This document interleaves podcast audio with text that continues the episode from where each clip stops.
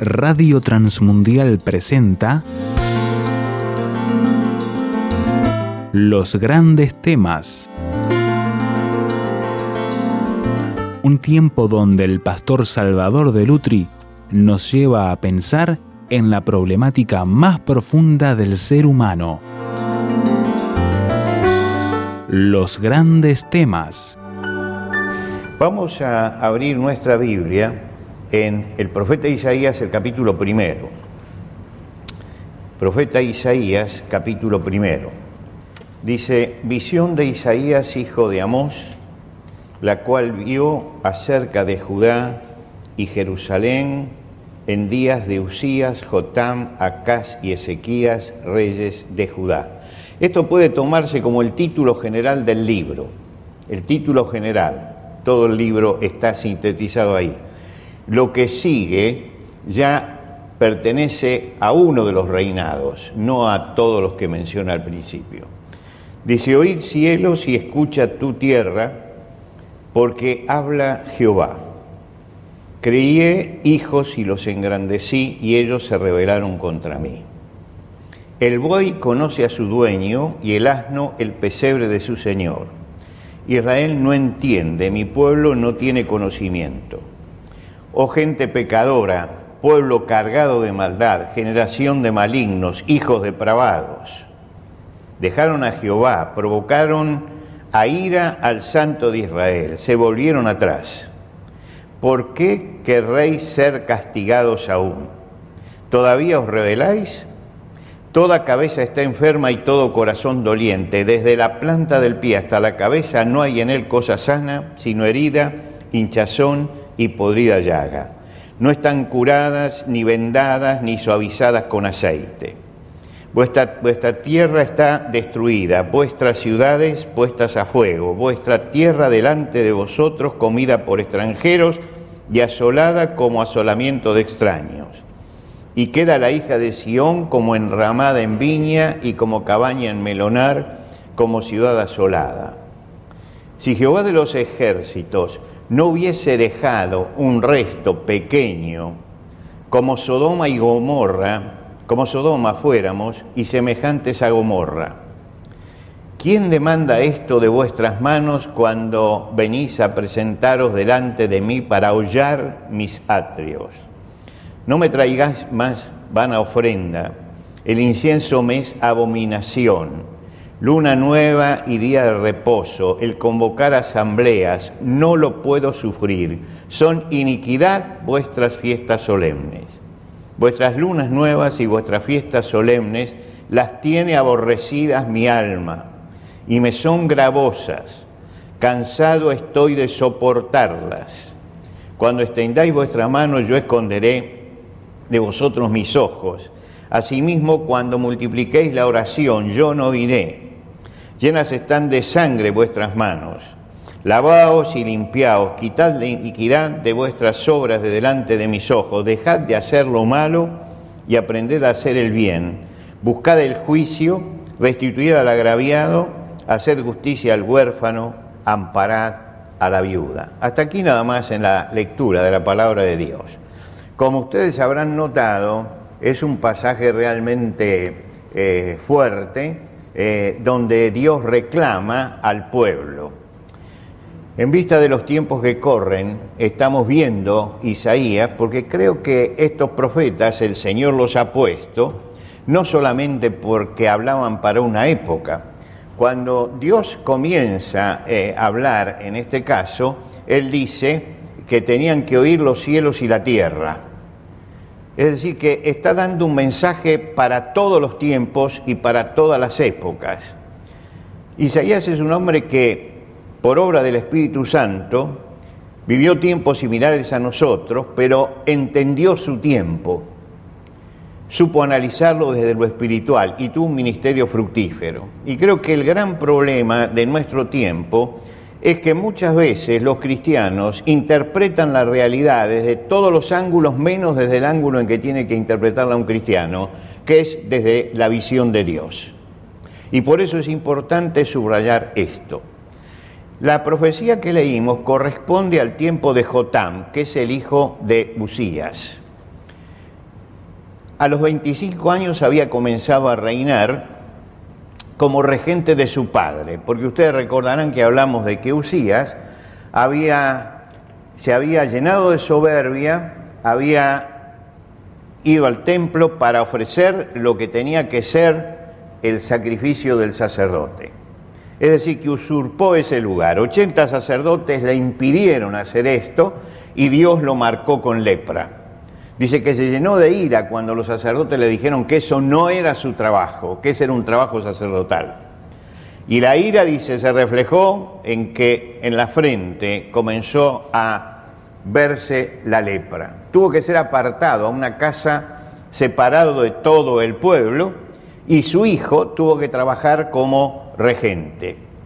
Ahora, él continuó la obra del padre, porque el padre habría sido un gran constructor y él continúa haciendo esto edificó ciudades en las montañas de Judá. Es importante diferenciar la llanura de la montaña porque muchas veces por comodidad se edificaba todo en la llanura y él edificó en las montañas para que el pueblo pudiera extenderse, eh, fortalezas y torres en los bosques.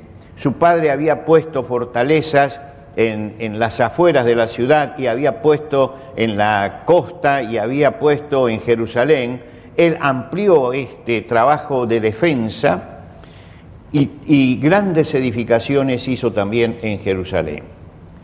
Quiere decir que fue brillante al cumplir, completar la labor que había hecho su padre. Continuó con el trabajo como constructor, pero fue débil en la parte espiritual. Y este fue su problema. Hay un, contraste interno en Jotam que es muy notable cuando usted lee la historia de él en el libro de los reyes y en el libro de crónicas. Allí se cuenta la historia de Jotam. Y se dice que Jotam fue fiel al Señor como su padre en todas las cosas, menos en la caída, porque él no cayó en la soberbia. Quiere decir que la fidelidad de él fue una fidelidad como la de Usías. Y en Reyes se señala que hizo lo recto ante los ojos de Jehová, hizo conforme a todas las cosas que había hecho su padre Usías, y después dice, excepto en la soberbia. Quiere decir que él tenía una vida personal con el Señor, que era una vida correcta, pero no fue fiel como rey.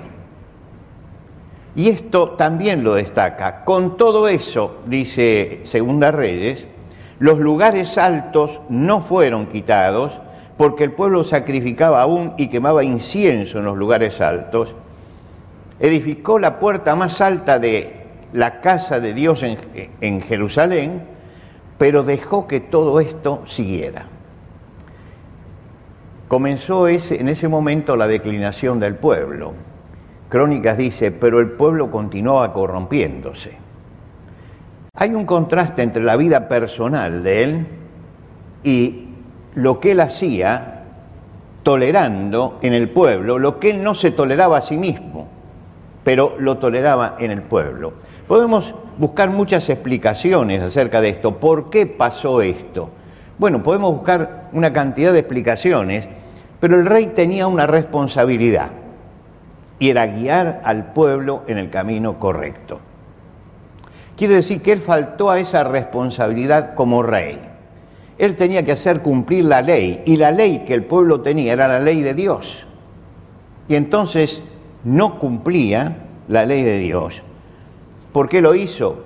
¿Tuvo miedo? Tal vez. ¿Se conformó con la fidelidad personal y pensó que la fidelidad tenía que ser un asunto personal de cada uno? No sabemos.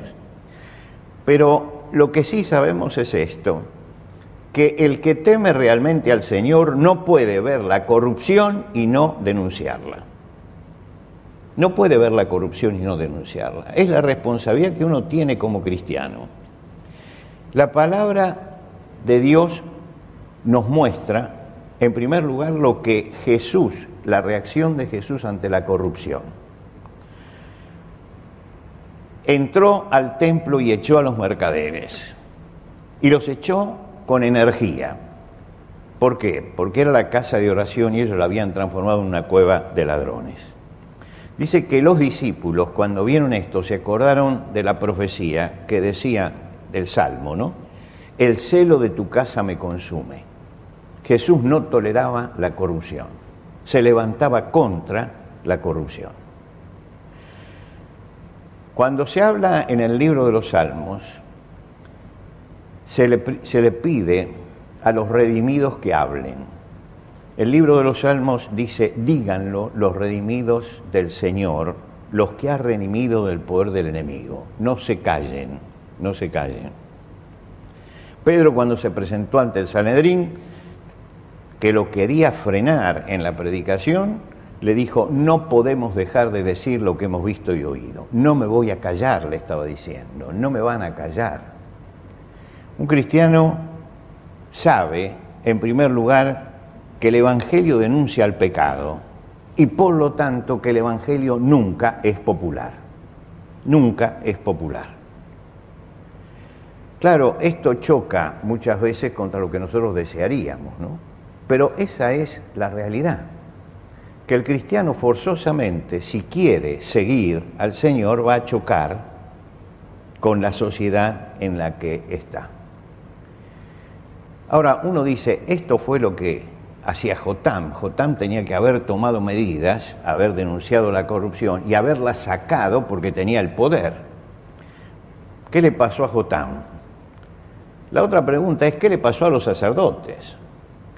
¿Por qué? Porque había un cuerpo sacerdotal que cuando Usías entró al altar del perfume lo frenó para que no, no avanzara, pero acá el pueblo multiplicaba los lugares altos, la corrupción, y ellos ignoraban lo que era su misión. En el libro de, Levítico se dice que el sacerdote tiene que estar lúcido, lúcido, para enseñar a los hijos de Israel todos los estatutos del Señor. Quiere decir que ellos tenían la tarea de enseñarle al pueblo todo lo que el Señor decía ellos no usaban su autoridad, que la tenían, por supuesto, toleraban la idolatría y toleraban algo que lamentablemente en nuestro país también muchas veces se tolera, que es la religiosidad popular, la religiosa popular. Yo no entiendo cómo en un país que se dice cristiano, todos los que se declaran cristianos no denuncian a Gauchito Gil, a, este, todos estos, a, a la difunta Correa, a San la Muerte y a todo eso. Y resulta que cuando usted lee, muchos se justifican diciendo, bueno, es la, religio, la religiosidad popular. A la religiosidad popular no es lo que Dios estableció. Entonces no se puede tolerar eso. Tal vez haya alguno que piense en eso, que ese es el asunto, es la religiosidad popular. Lo cierto es que cuando Dios comienza a hablarle al pueblo, lo tiene que hacer por intermedio de un profeta. ¿Por qué se levanta el profeta? Porque el rey no cumplió con lo que tenía que hacer y los sacerdotes no están cumpliendo con la labor que tenían que hacer. Entonces, cuando el rey falla y los sacerdotes fallan, ¿qué le queda como reserva al pueblo? No le quedan, si no tiene orientación del sacerdote y del rey, va a ir para cualquier lado. Entonces Dios levantaba un profeta. El profeta era aquel que en nombre de Dios hablaba al rey, a los sacerdotes y al pueblo de lo que tenían que hacer. Ahora, cuando nosotros miramos esto y miramos lo que dice que Dios le manda decir a Isaías que estaba sucediendo, aquí se sintetizan los problemas, no solamente del pueblo en aquel momento, sino los problemas de toda decadencia de todos los tiempos. Lo primero que marca el pasaje que leímos es que no reconocieron la presencia de Dios. Dios comienza su discurso diciendo, oí tierras y escucha, oí cielos y escucha tu tierra porque habla Jehová. crié hijos, los engrandecí y ellos se rebelaron contra mí. El buey conoce a su dueño y el asno el pesebre de, de su señor. Israel no entiende, mi pueblo no tiene conocimiento. Comienza, usted se da cuenta que comienza con la historia del hijo pródigo.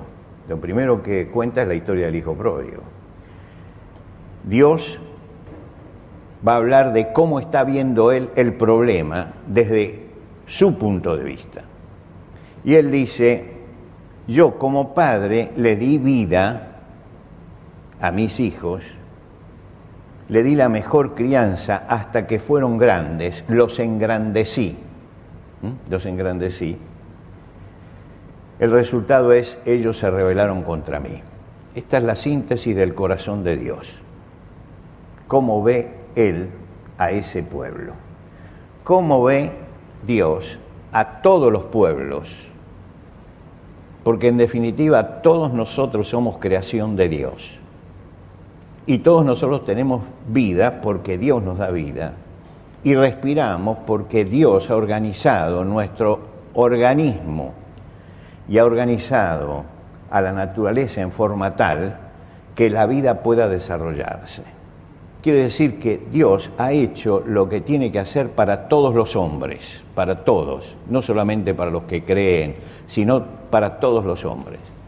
Y dice, sin embargo, se rebelaron contra mí. Y entonces pone dos comparaciones. Y dos comparaciones que debían resultar groseras para, para el que escuchaba, pero muy claras acerca de lo que pasaba. En primer lugar, los compara con un buey.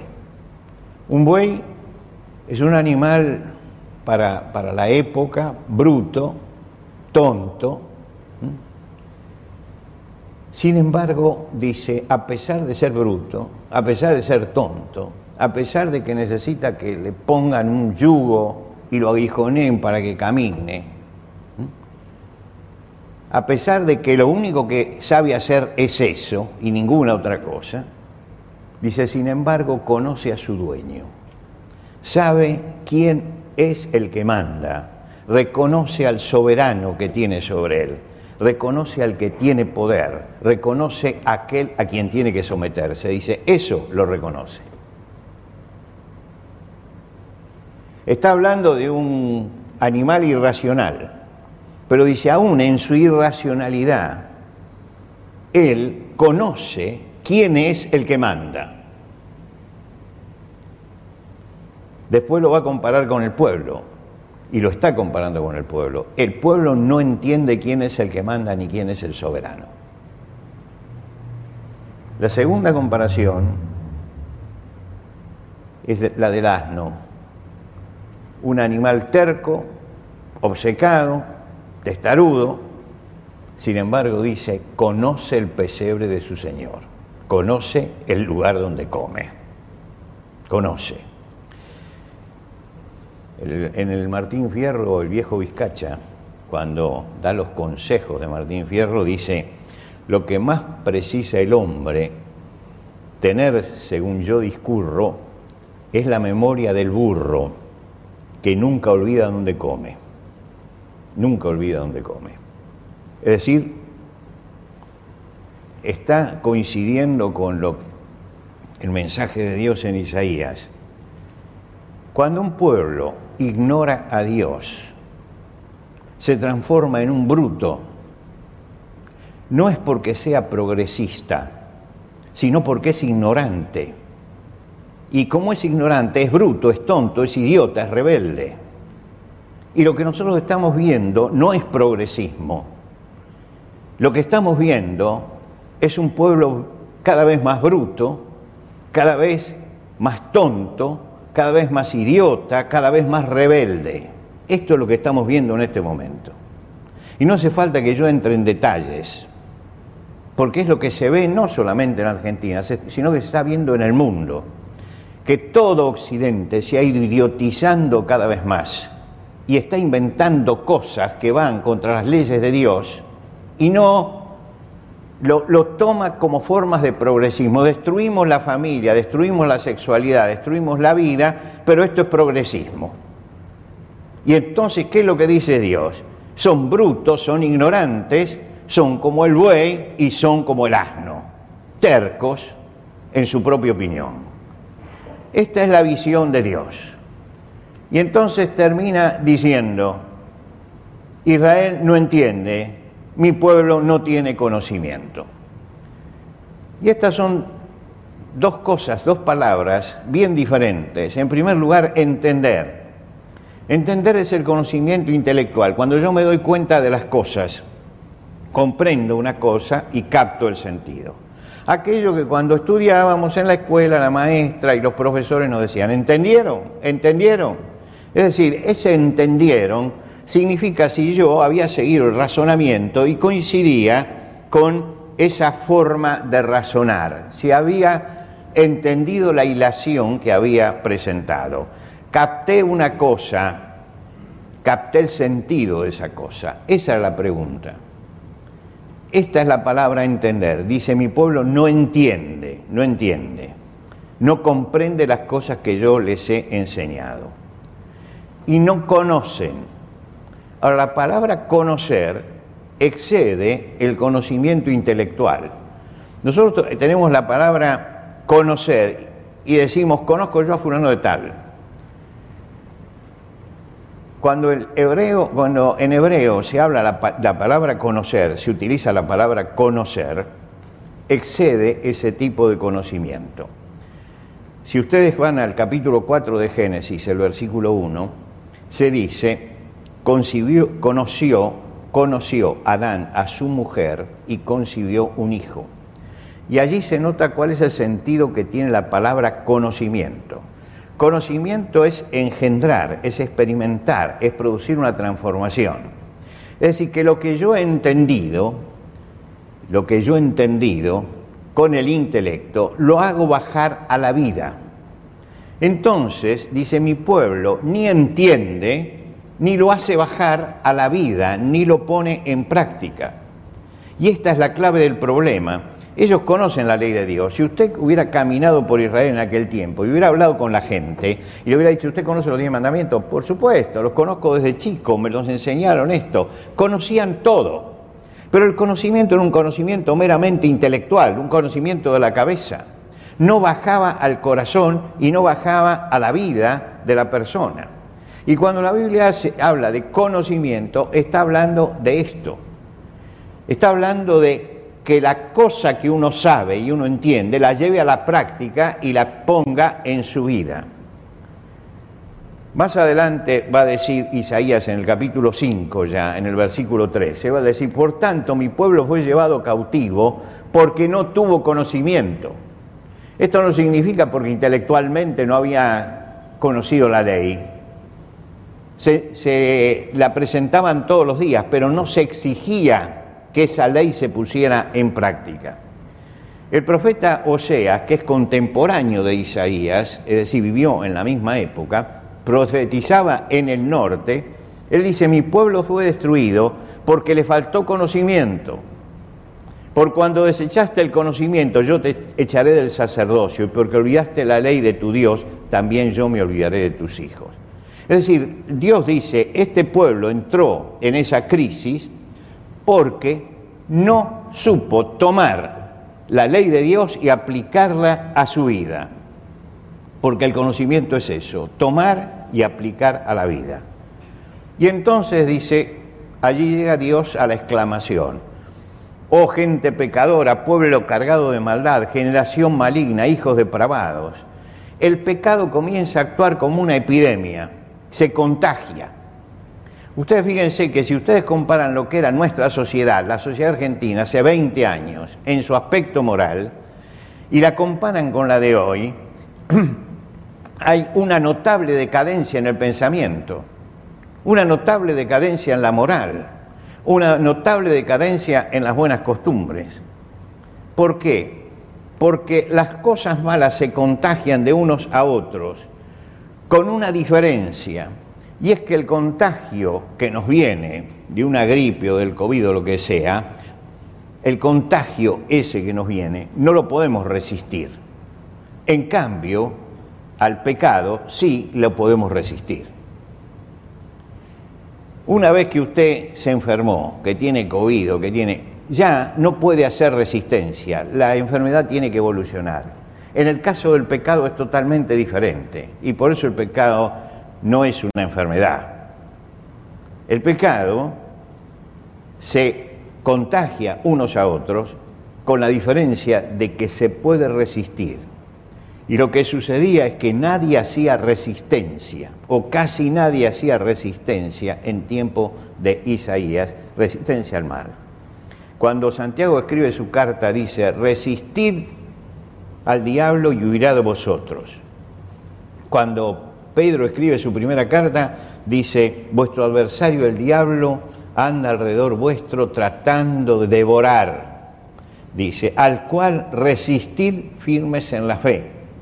El apóstol Pablo en 1 Corintios dice, fiel es Dios que no os dejará ser tentados más de lo que podáis resistir.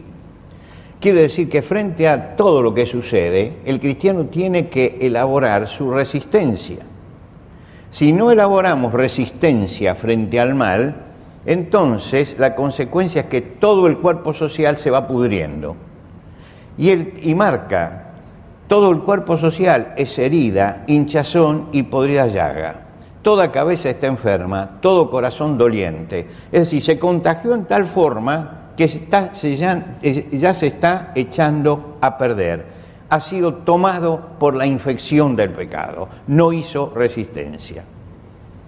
Y utiliza una palabra muy fuerte, que es la palabra podrido, tiene podridas llagas. ¿Por qué utiliza esta palabra tan fuerte, tan dura, de decir se está pudriendo la sociedad? Porque la palabra aquí indica lo que nosotros llamamos todos los días y aparece en todos los diarios, es corrupción. ¿La corrupción qué es? La corrupción es la pudrición, se está pudriendo todo.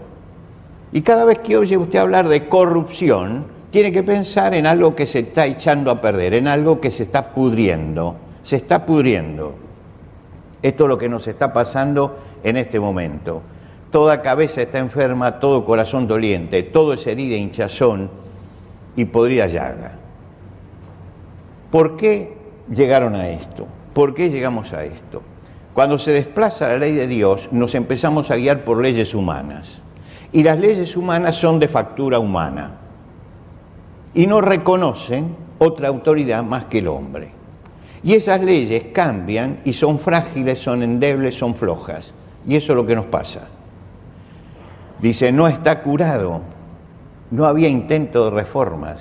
Nadie intentaba solucionar esto creían que no habría consecuencia, habían entrado en una carrera desenfrenada, el pueblo estaba en una carrera desenfrenada. No admitía su propia enfermedad, no resistía. Vamos a suponer que Isaías está diciéndole esto al pueblo y que la gente le contesta y le diría, pero ¿cómo que esto está podrido? Esto no está podrido. Miren el templo de Salomón, está funcionando.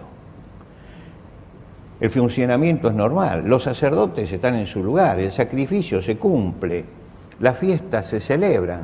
¿Dónde hay algo podrido? Acá. Y la respuesta de Dios es, no me traigan más vanas ofrendas, el incienso me es abominación, la luna nueva y el día de reposo, el convocar asambleas, no lo puedo sufrir. Son iniquidad vuestras fiestas solemnes, me son gravosas, cansado estoy de soportarlas está diciendo que delante de todo lo que ellos hacen, ese culto es hueco si la vida no lo está acompañando. El culto es hueco, la ceremonia es hueca. Si eso no representa realmente la experiencia de cada uno. Entonces ellos iban y ofrecían el sacrificio, y cuando ofrecían el sacrificio estaban hablando del pecado, pero seguían pecando cuando salían de allí. Entonces ese sacrificio era hueco. Ponían el cordero para decir, somos pecadores, estamos arrepentidos, alguien tiene que pagar por ese pecado. Ellos sacrificaban el cordero, pero no entendían por qué lo sacrificaban. Celebraban la Pascua de la libertad, la libertad del yugo que habían tenido, pero estaban viviendo esclavos en ese momento. Quiere decir que todo funcionaba, todo funcionaba. Pero el hecho de que algo esté funcionando ritualmente no significa de que eso funciona en la vida de la persona. Y lo que pasaba era eso.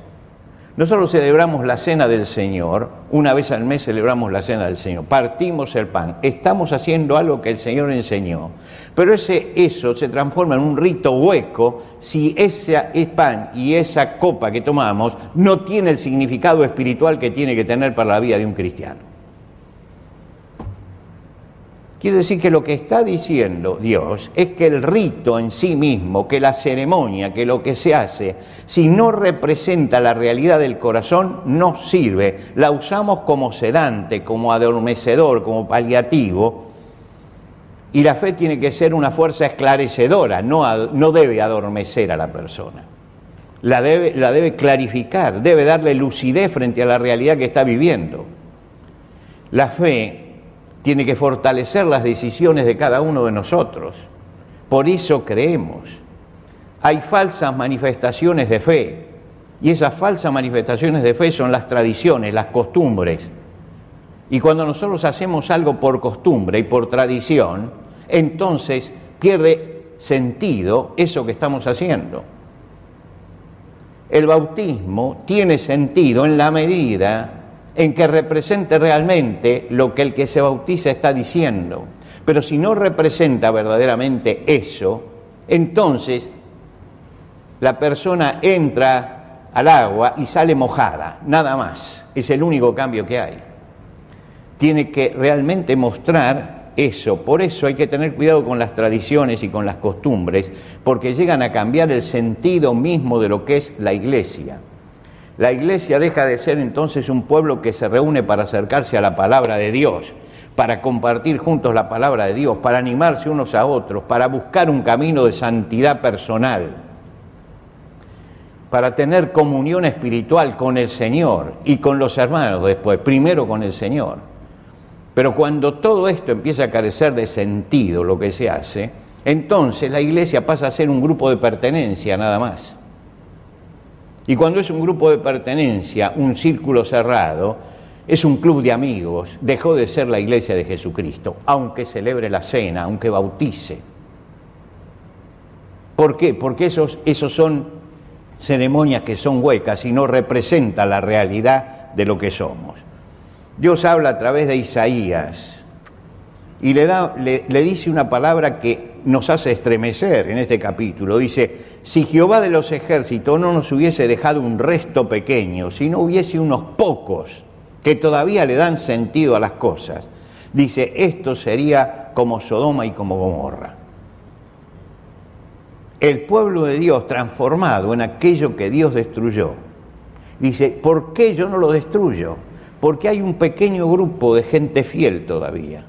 Ese pequeño grupo de gente fiel aquello que preguntaba Abraham al Señor, ¿habrá diez justos? ¿Vas a deshacer esto por diez justos? Y dice, no, no la voy a deshacer. Y Dios lo que está respetando es ese grupo que está allí. El pueblo de Dios se había reducido a un grupo de gente fiel. Ese grupo de gente fiel era la presencia moral que había. ¿Por qué? Porque cuando el pueblo de Dios se va adaptando a la sociedad, no hace oposición, pierde su presencia moral, su presencia espiritual en la sociedad. Porque es lo mismo ir a la iglesia que no ir, ser cristiano que no ser cristiano, es lo mismo. Entonces nos acercamos peligrosamente a Sodoma y Gomorra, peligrosamente, merecedores del juicio de Dios. Esto es lo que quiere decir cuando se habla de Sodoma y Gomorra. Dice, si no vino el juicio, es porque todavía respeto a ese pequeño grupo que silenciosamente está siendo fiel. El remanente pequeño, los hombres y, eh, mujeres fieles que mantienen su integridad, como en Sodoma era Lot. En segunda Pedro dice que Lot vivía abrumado por la conducta de los malvados y afligía cada día su alma justa por esto. Vivimos en tiempos de decadencia donde el mundo ha perdido el norte y la brújula enloqueció. No sabemos para dónde vamos. Como el Titanic, estamos yendo hacia un témpano. Ustedes saben que cuando iban hacia ese témpano, el, a pesar de que se lo habían avisado, el capitán aceleraba. Y aceleraba porque si batía el récord de cruce del Atlántico, le iban a dar la cinta azul, el premio por eso. Aceleraba. No se daba cuenta que aceleraba y al acelerar no se desviaba, no frenaba y se iba a estrellar. Y finalmente se estrelló. En este momento nosotros estamos como, los, como en el Titanic, acelerando para ir hacia dónde? Hacia la destrucción. El otro día alguien se jactaba en los medios de que somos pioneros. ¿En qué? En matrimonio igualitario, somos pioneros en todo eso. Bueno, ser pionero en eso es ser pionero de la decadencia. Ahora vamos a ser pioneros en la eutanasia. Los primeros que lo tenemos y creemos que esto es progresismo. No es progresismo esto. Esto es decadencia. Esto es ignorancia. Somos los primeros en adoptar la decadencia. Los cristianos conocemos la palabra de Dios y conocemos al Señor. Y si realmente conocemos la palabra de Dios y conocemos al Señor, sabemos qué es lo que tenemos que hacer.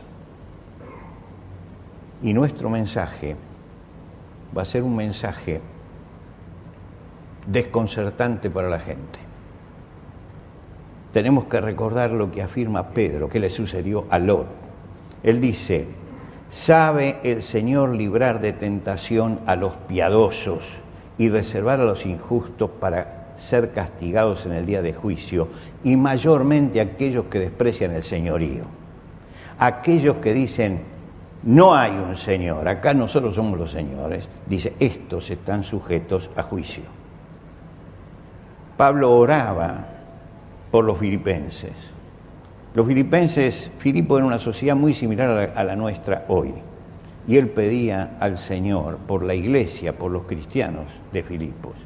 Y él decía, que seáis irreprensibles y sencillos hijos de Dios sin mancha en medio de una generación maligna y perversa.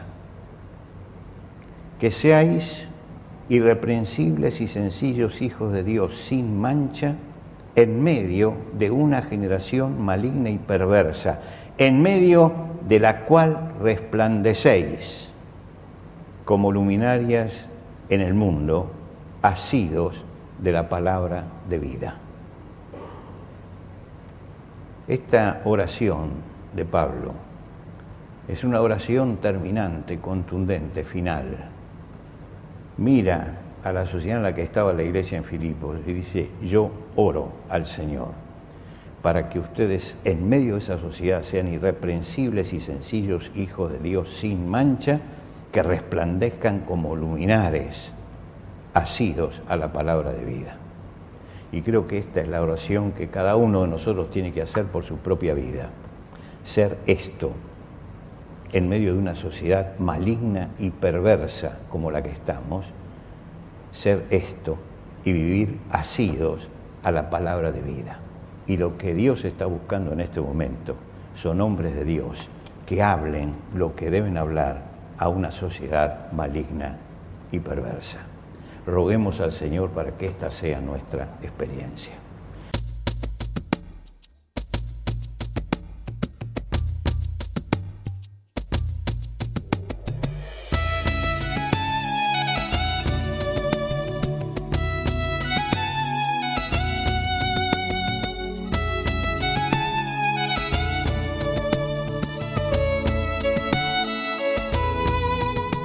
¿Qué le pareció el desafío que nos presentó el pastor Salvador de Lutri en los grandes temas de hoy?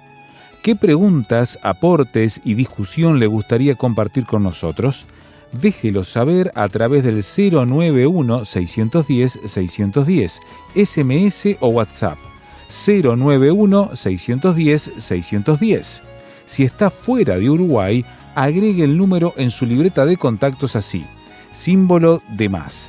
598 91 610 610. La reitero, símbolo de más. 598 91 610 610.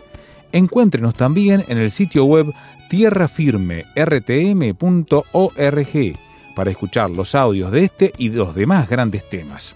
Tierra Firme, rtm.org.